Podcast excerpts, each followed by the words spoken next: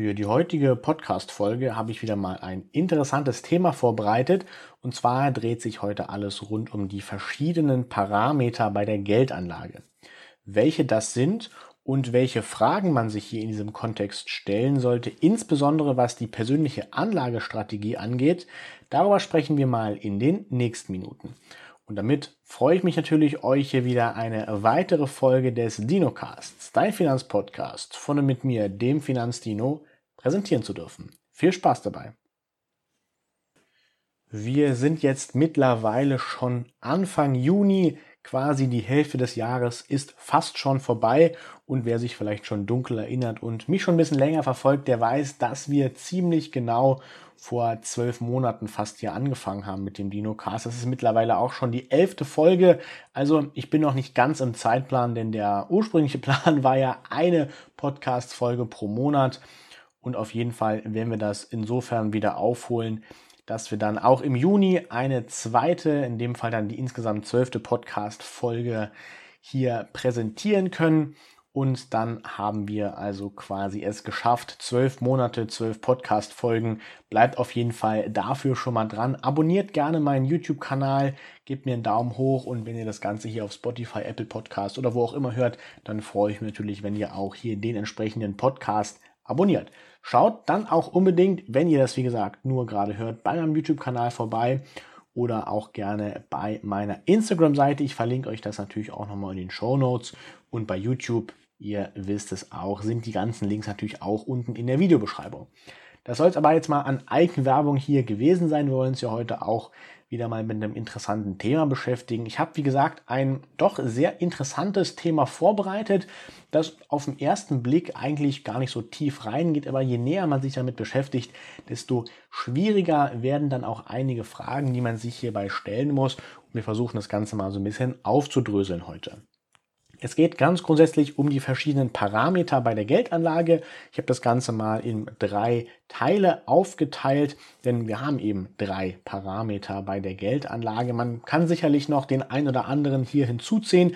Es zählt natürlich wie immer nur, dass es hier eine persönliche Selektion ist und dementsprechend auch in keiner Art und Weise hier eine Anlageberatung oder sonstiges, sondern nur alles meine persönliche Meinung. Und ich würde sagen, wir starten jetzt mal hier gleich mit Punkt 1. Also schnappt euch einen Tee, ein Saft, ein Kaffee, was euch gerade, wo euch gerade der Sinn nachsteht. Und dann fangen wir auch schon gleich mit dem ersten Punkt hier an. Der ist nämlich das Risiko. Also das Risiko ist der erste Parameter bei der Geldanlage.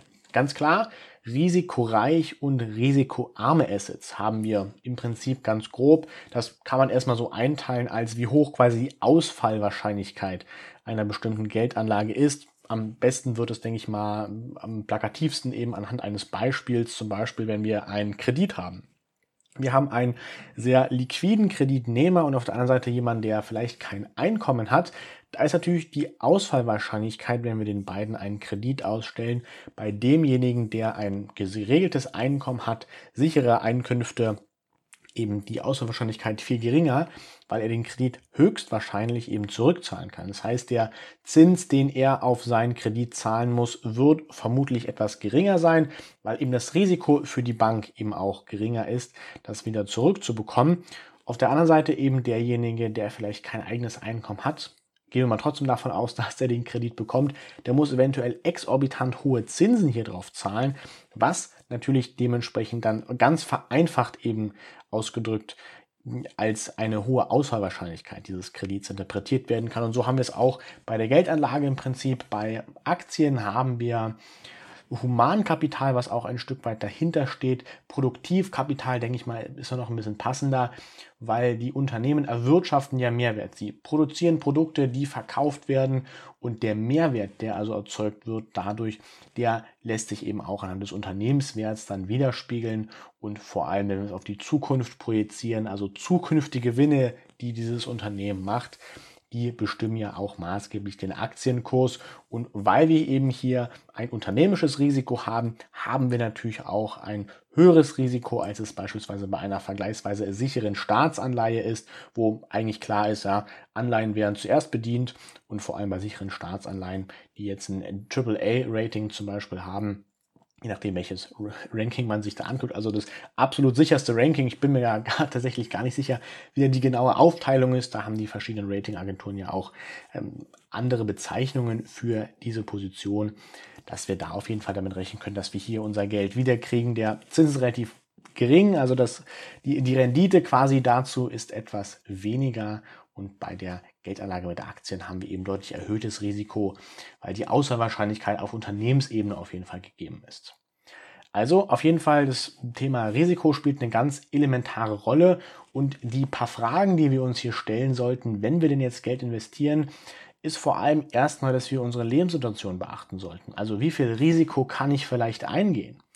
Habe ich schon einen Notgroschen gebildet, also habe ich eventuell für die nächsten paar Monate, drei, vier, fünf, sechs oder auch mehr Monate Geld beiseite gelegt, was ich im allerschlimmsten Fall verwenden kann. Ich verliere meinen Job und dann geht auch noch gleichzeitig mein Kühlschrank kaputt. Dann steigen auch noch wahnsinnig die Preise an für Benzin und ich muss irgendwie sehr weit zum Einkaufen fahren und bin dementsprechend stark auf das Auto angewiesen. Habe ich dafür alles genügend Geld? Na klar, man kann sich nicht für jede Extremsituation absichern, aber darum soll es ja auch gar nicht gehen. Man sollte nur einfach seine persönliche Lebenssituation beachten. Das heißt, so eine allgemeine Empfehlung ist hier sehr schwer eben nur festzulegen. Das muss jeder dann für sich persönlich entscheiden. Aber auf jeden Fall mehrere Monatsausgaben zurückgelegt haben, das ist auf jeden Fall eine sehr gute Sache, worüber man sich, egal in welcher Lebensphase man gerade steckt, immer Gedanken machen sollte. Die zweite Frage, die man sich hier stellen sollte, ist ganz elementar um die Geldanlage dann auch ganz konkret. Und zwar, was ist denn eigentlich das Anlageziel, das man verfolgt? Das Anlageziel kann erstmal grundsätzlich ganz verschieden sein. Möchte man sein Vermögen vielleicht sichern? Ist man vielleicht gerade dabei, Vermögen aufzubauen? Oder wie sieht hier so ein bisschen die Strategie aus? Das bedingt sich natürlich auch eine Strategie, die auf sehr hohes Risiko ausgelegt ist, also auf ein sehr hohes Wachstum, ist natürlich, sage ich mal, eher dazu da, Vermögen aufzubauen, als es zu erhalten, weil wir mit Risiko, außer Wahrscheinlichkeit, ne, ich habe es, denke ich mal, am Anfang relativ gut erklärt und dementsprechend werden wir in Extremsituationen reinkommen, wo Unternehmen vielleicht gezwungen sind, Mitarbeiter zu entlassen, die Produktivität damit runtergefahren wird und dann können sie nicht mehr so hohe Umsätze erzielen und dann im schlimmsten Fall geht das Unternehmen dann eben auch pleite. Ja, dann war es das zum Beispiel hier auch mit meiner Investition. Das heißt, man muss da auch sich eine ganz klare Struktur setzen, wie ist mein Anlageziel auch in Bezug auf meine Risikoaversion? Wie risikoavers bin ich? Möchte ich risikoreiche Assets vielleicht nur in einem kleinen Prozentanteil in meinem Gesamtportfolio haben und dafür risikoarme Assets, zum Beispiel in einem sehr hohen Anteil, weil ich sehr unsicher bin über die Zukunft, ich möchte mein Vermögen vielleicht sichern, ich möchte mein Vermögen eben nicht jetzt hohen Volatilitäten aussitzen. Das sind alles Fragen, die man sich hier stellen muss. Oder möchte man es genau andersrum machen? Sagt man, ja, man ist noch jung, man hat jetzt seinen Notgroschen beiseite gelegt und jetzt geht es eben darum, dass man hier möglichst einen schnellen Vermögensaufbau vorantreibt. Das sind also alles Fragen, die man sich da stellen kann und die auch so ein Stück weit, je nachdem, welche Anlageinstrumente man sich dann auswählt, um sein Ziel zu erreichen, auch auf den zweiten Punkt niederspiegelt, nämlich die Liquidität. Also der zweite Parameter bei der Geldanlage ist die Liquidität. Also ganz pauschal gesagt quasi die kurzfristige Verfügbarkeit des Kapitals. Wie kurzfristig komme ich an mein investiertes oder angelegtes Kapital? Grundsätzlich gibt es da, sage ich mal, verschiedene Ansichten, was kurzfristig jetzt heißt. Kurzfristig wäre beim Tagesgeld zum Beispiel auf den Tag gesehen, also pro Tag. Wenn ich jetzt ein festverzinsliches Wertpapier oder ein Festgeld habe, dann ist es festgesetzt. Ja? Heißt ja nicht umsonst Festgeld für eine feste, feste Laufzeit lege ich hier eben mein Geld an und komme auch nicht vorher ran, auch wenn ich es gerne möchte. Und dementsprechend ist ja die Liquidität eben auch eine ganz entscheidende Frage. Auch wieder sehr natürlich verbunden mit dem persönlichen Anlageziel oder der Lebenssituation. Das können wir eigentlich durch alles durchziehen. Aber es passt hier, wie gesagt, auf jeden Fall auch sehr gut, wobei ich es, wie gesagt, jetzt beim Risiko eingeordnet habe, weil das ist eigentlich die erste Frage, die man sich stellen sollte. Wie viel Risiko kann man eigentlich eingehen? Und wenn man sich dann damit eben beschäftigt hat, sich da sicher ist, dann kann man sich mit der Liquidität beschäftigen. Und na klar, Lebenssituation, Tagesgeld, Notgroschen. Das ist so im Prinzip ein, eine Ebene, wo man sagen kann, ja, hier kann man auf jeden Fall oder sollte man vielleicht darüber nachdenken, sein Notgroschen eben täglich verfügbar anzulegen beziehungsweise nicht anzulegen, sondern zu sichern, vielleicht auch auf einem separaten Konto. Es macht auf jeden Fall Sinn, seine Finanzen zu organisieren, Money, Money Management an der Stelle zu betreiben. Aber ich schweife jetzt hier schon wieder fast ab. Also, Thema Tagesgeld. Sehr, sehr, sehr verfügbar im Gegensatz zum Festgeld, was nicht so verfügbar ist. Und wenn wir uns dann mit den konkreten Investments eben beschäftigen, da haben wir natürlich mit Aktien ein unfassbar liquides Asset, was wir haben.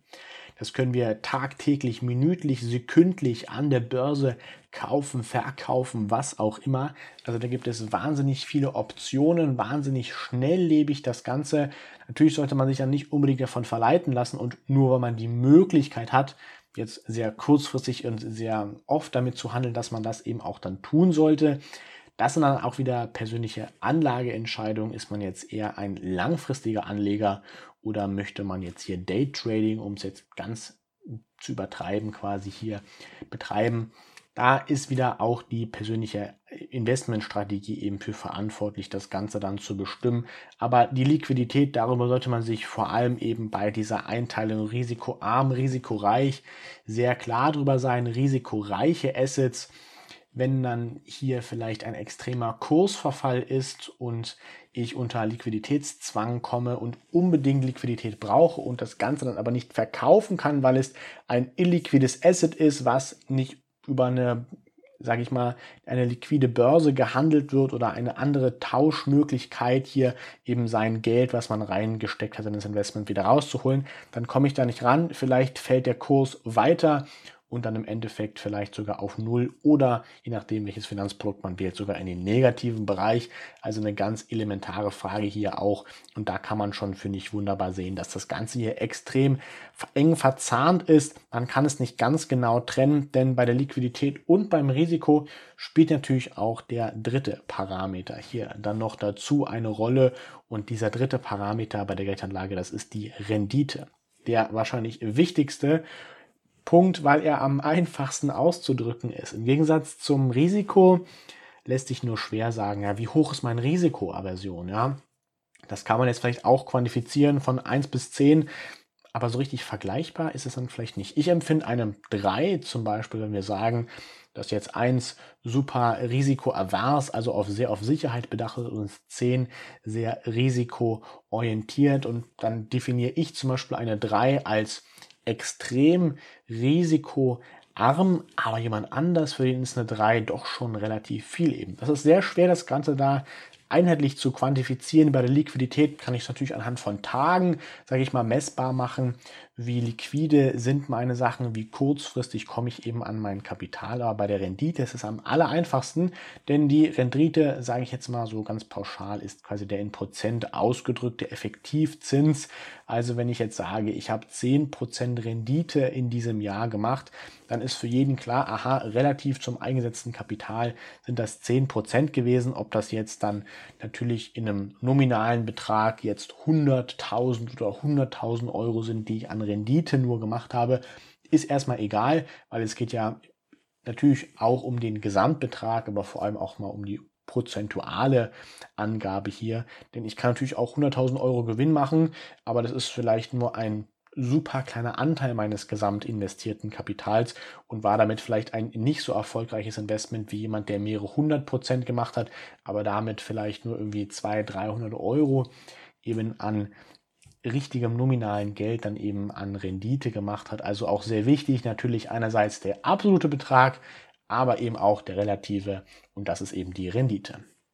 Ganz klar, eine höhere Rendite erleichtert natürlich den Vermögensaufbau extrem, denn je höher die Rendite ist, wissen wir, Zinsen, ja, Zinseszins, der greift. Also heute ähm, habe ich eine Rendite, die ich erwirtschafte und kann dann morgen mit dem neuen Betrag, der sich quasi aus dem ursprünglichen Investment plus der Rendite auf den gestrigen Tag zusammensetzt, wieder Rendite erwirtschaften und so weiter und so fort. Ich denke mal, das Prinzip des Zinseszinseffekts, den solltet ihr wahrscheinlich alle schon mal von gehört haben und im groben auch beschreiben können. Das spiegelt das eben sehr genau wider. Und natürlich eine höhere Rendite erleichtert den Vermögensaufbau, dann damit geht es natürlich extrem schnell. Wenn ich jetzt jedes Jahr 30% Rendite mache, fantastisch, dann bin ich vielleicht schon in ein paar Jahren finanziell frei, auch mit nur ein paar hundert Euro vielleicht, die ich im Monat investiere oder sogar noch weniger, vielleicht weniger als 100 Euro, je nachdem wie hoch meine Rendite ist, dann kann das ganz schnell eben sich dann auch in absoluten Beträgen um sehr, sehr, sehr, sehr hohe Beträge in, äh, handeln, die ich dann plus mache. Und natürlich ist das das, was wir alle wollen, wenn wir uns mit der Geldanlage beschäftigen, einen möglichst hohen absoluten Gesamtbetrag in unserem Portfolio dann quasi zu haben. Aber die Rendite geht natürlich auch ganz konkret mit dem Risiko einher. Ja, Rendite-Risiko ist so ein unzertrennliches Paar im Prinzip. Wenn wir jetzt sagen, ich gehe viel Risiko ein, dann erwarte ich natürlich auch dafür eben belohnt zu werden. Und zwar mit einer möglichst hohen Rendite. Und wenn ich möglichst wenig Risiko eingehe, ich möchte quasi Sicherheit mir dazu kaufen, ja, dann ist das Ganze eben so, dass ich für die Sicherheit zahlen muss. Das ist dann quasi so eine Versicherungsprämie und die spielt natürlich dann eine negative Rolle auf meine Gesamtperformance wieder und dementsprechend habe ich dann nur eine sehr geringe Gesamtperformance. Und das ist also das Prinzip bei der Rendite. Ich denke mal, es ist eigentlich gar nicht so schwierig zu verstehen. Man, man muss es auf jeden Fall verstanden haben, dass eben nur weil irgendwo 10% Rendite dran steht und es wahnsinnig toll klingt, das nicht automatisch ein gutes Investment ist. Ganz passendes Beispiel da ist zum Beispiel die Dividendenrendite. Also im Prinzip, wie viel Dividende es auf den aktuellen Kurs dann Kurs, Börsenkurs eines Unternehmens eben gibt. Und da können erstmal verschieden dranhängen, dass es ein sehr hoher Betrag ist, der dann dabei rauskommt, also ein hoher Prozentual. Das kann einmal sein, dass die Rendite natürlich extrem erhöht wurde, um vielleicht mehrere hundert, um es mal bewusst zu übertreiben hier, um mehrere hundert Prozent wurde die Dividende erhöht. Geht natürlich auch dann bei gleichbleibendem Kurs dann auch die Dividendenrendite in die. Aber ich kann natürlich auch, wenn ich das Ganze eben dann mal andersrum betrachte, die Dividende wird vielleicht erhöht oder wird vielleicht sogar gesenkt. Ja, gehen wir mal davon aus, die Dividende wird um 50, um 75 Prozent gesenkt. Aber der Kurs sinkt noch mehr und noch mehr und noch mehr und noch mehr und noch mehr. Und je geringer der Kurs wird, desto höher wird die Dividendenrendite. Egal, sage ich mal, wie viel die konkrete Dividende dann im Endeffekt beträgt, wenn der Kurs stark fällt, und ich rede jetzt wirklich von starken Abverkäufen an der Börse, dann wird automatisch die Dividendenrendite höher. Na klar, wenn ich das dann wieder relativ in äh, Betrachtung ziehe und die Dividende mehr fällt und so weiter und so fort, aber nur darauf betrachtet, dann geht die Dividendenrendite nach oben und wenn der Kurs eben gefallen ist und dadurch die Dividendenrendite nach oben gegangen ist, heißt es nicht automatisch, boah geil, hohe Dividendenrendite, das ist ein tolles Investment, sondern man muss es eben auch in dem in der Betrachtung nehmen sich auch mal anschauen, dass der Kurs eben stark nachgelassen hat. Das heißt, die zukünftigen Aussichten werden von den Investoren eben nicht mehr so positiv gesehen, wie es davor war. Das kann zum Beispiel passieren, indem bestimmte gesetzliche Sachen beschlossen wurden oder das Management des Unternehmens sich hier total verkalkuliert hat, Geld wurde verbrannt, ein profitables äh, Geschäftsbereich, der wurde zum Beispiel abgegeben oder was auch immer. Das sind ja enorm viele Sachen, die eine Rolle spielen können. Und hier kann es eben dann dazu kommen, dass die Investoren nicht mehr so stark in das Unternehmen vertrauen, dass die Zukunft und nichts anderes handeln wir an der Börse. Wir handeln die Zukunft, die zukünftigen Gewinne der Unternehmen. Daran wollen wir Aktionäre beteiligt werden. Und wenn die eben die Aussichten darauf nicht mehr so schön sind, dann lässt eben auch stark der Kurs nach und dann erhöht sich die Dividendenrendite und das muss nicht automatisch was Gutes sein. So, wie bin ich jetzt genau dahin gekommen? Gute Frage, bin ich jetzt sehr weit von abgewichen von dem ersten Punkt von der Rendite.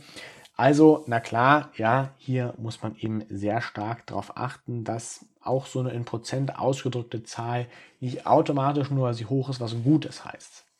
Natürlich, wenn ich mir das Ganze eben dann auch unter dem Gesichtspunkt angucke, dass Dividenden eigentlich keinen großen Unterschied machen, beziehungsweise eigentlich gar keinen Unterschied und sich sogar vielleicht negativ auf meinen Vermögensaufbau auswirken können, denn die Dividende verlässt ja auch wirklich aktiv das Unternehmen und dementsprechend sinkt dann ja auch der Börsenkurs um den Betrag, der an Dividende ausgezahlt wurde.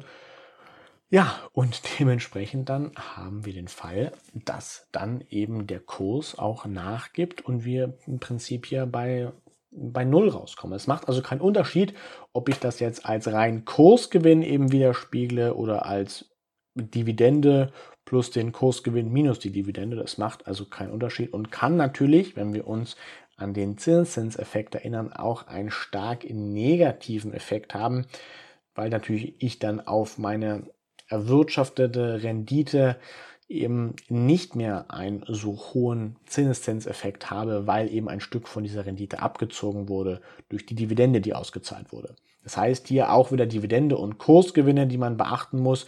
Am besten stellt man sich hier die Frage, was ist eigentlich das Ziel? Möchte ich jetzt eine vor allem hohe Rendite erwirtschaften in einem ganz kurzen Zeitraum, um dann vielleicht meine Anlagestrategie ein Stück weit anzupassen? Dazu muss ich natürlich auch ein hohes Risiko aufnehmen, gar keine Frage. Aber wenn sich das eben auszahlt, dann kann es sehr schnell dazu führen, dass ich vielleicht finanziell frei werde oder eben sehr schnell meine finanziellen Ziele einfach erreiche, weil es natürlich auch ein Stück weit mit Aufwand verbunden ist, den ich ja dann vielleicht reinstecken muss, um dieses Ziel zu erreichen und mich, wenn ich dieses Ziel dann erreicht habe, aber anderen Sachen widmen kann, Sachen, die jetzt nicht unbedingt was mit der Geldanlage zu tun haben. Die Freizeit möchte man ja auch noch genießen. Also hier auf jeden Fall auch wieder merkt man, finde ich ganz schön, dass das Ganze sehr eng verzahnt miteinander ist und man diese Dinge nicht trennen kann. Vor allem bei der Rendite, da streitet man sich ja, wie gesagt, gerne, was jetzt am besten ist. Insbesondere Dividendeninvestoren und die Wachstumsinvestoren bekommen sich da eigentlich regelmäßig in die Haare, weil die einen sagen, na, das eine ist viel besser, da wird die Zukunft gehandelt und die anderen sagen, naja, unsere Investments sind zwar vielleicht langweilig, aber sie werfen eine kontinuierliche, starke Dividende ab, die vielleicht sogar auch über einen langen Zeitraum immer wieder gesteigert wurde. Und auch in Krisenphasen haben sich die Geschäftsmodelle von den Unternehmen, in die wir investieren, wie zum Beispiel im Lebensmittelbereich, immer sehr ausgezahlt, weil auch in der Krise essen und trinken natürlich die Menschen. Also hier sieht man wieder, finde ich, sehr schön viele Fragen, die man sich hier stellen kann. Und im Endeffekt bleibt es eigentlich dabei. Drei Parameter, die ich jetzt hier herangezogen habe, Risiko, Liquidität und Rendite, die sehr eng miteinander verknüpft sind. Man kann sie nicht wirklich voneinander trennen. Man muss aber auf jeden Fall beachten, dass man sich zu jedem einzelnen dieser Punkte bestimmte Fragen stellen sollte. Auf jeden Fall, wenn man an seine Anlagestrategie denkt, macht auf jeden Fall, macht sich immer gut, wenn man sein eigenes Investment vor sich selbst rechtfertigen kann, denn darauf kommt es ja eigentlich im Prinzip auch nur an. Wir müssen es niemand anderem beweisen, sondern im Endeffekt müssen wir es nur vor uns selbst rechtfertigen. Schreibt mir doch mal gerne jetzt entweder je nachdem, wo ihr das Ganze gerade hört, schaut oder was auch immer, entweder bei YouTube mal in die Kommentare, was ihr zu diesem Thema haltet.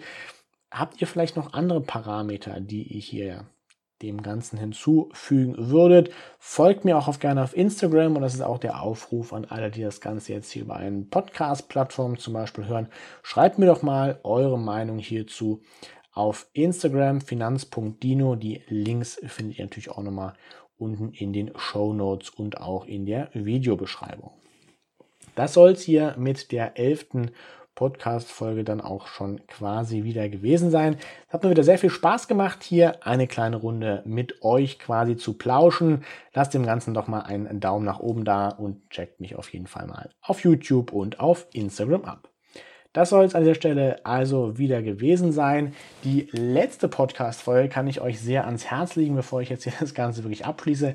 Da habe ich mich mal mit einem Kollegen unterhalten und zwar ging es um das Thema Immobilien. Ist ein sehr langer, aber auch wahnsinnig interessanter Talk geworden. Checkt das auf jeden Fall gerne mal ab. Das war die Folge 10. Schaut da auf jeden Fall oder besser gesagt hört da auf jeden Fall mal rein.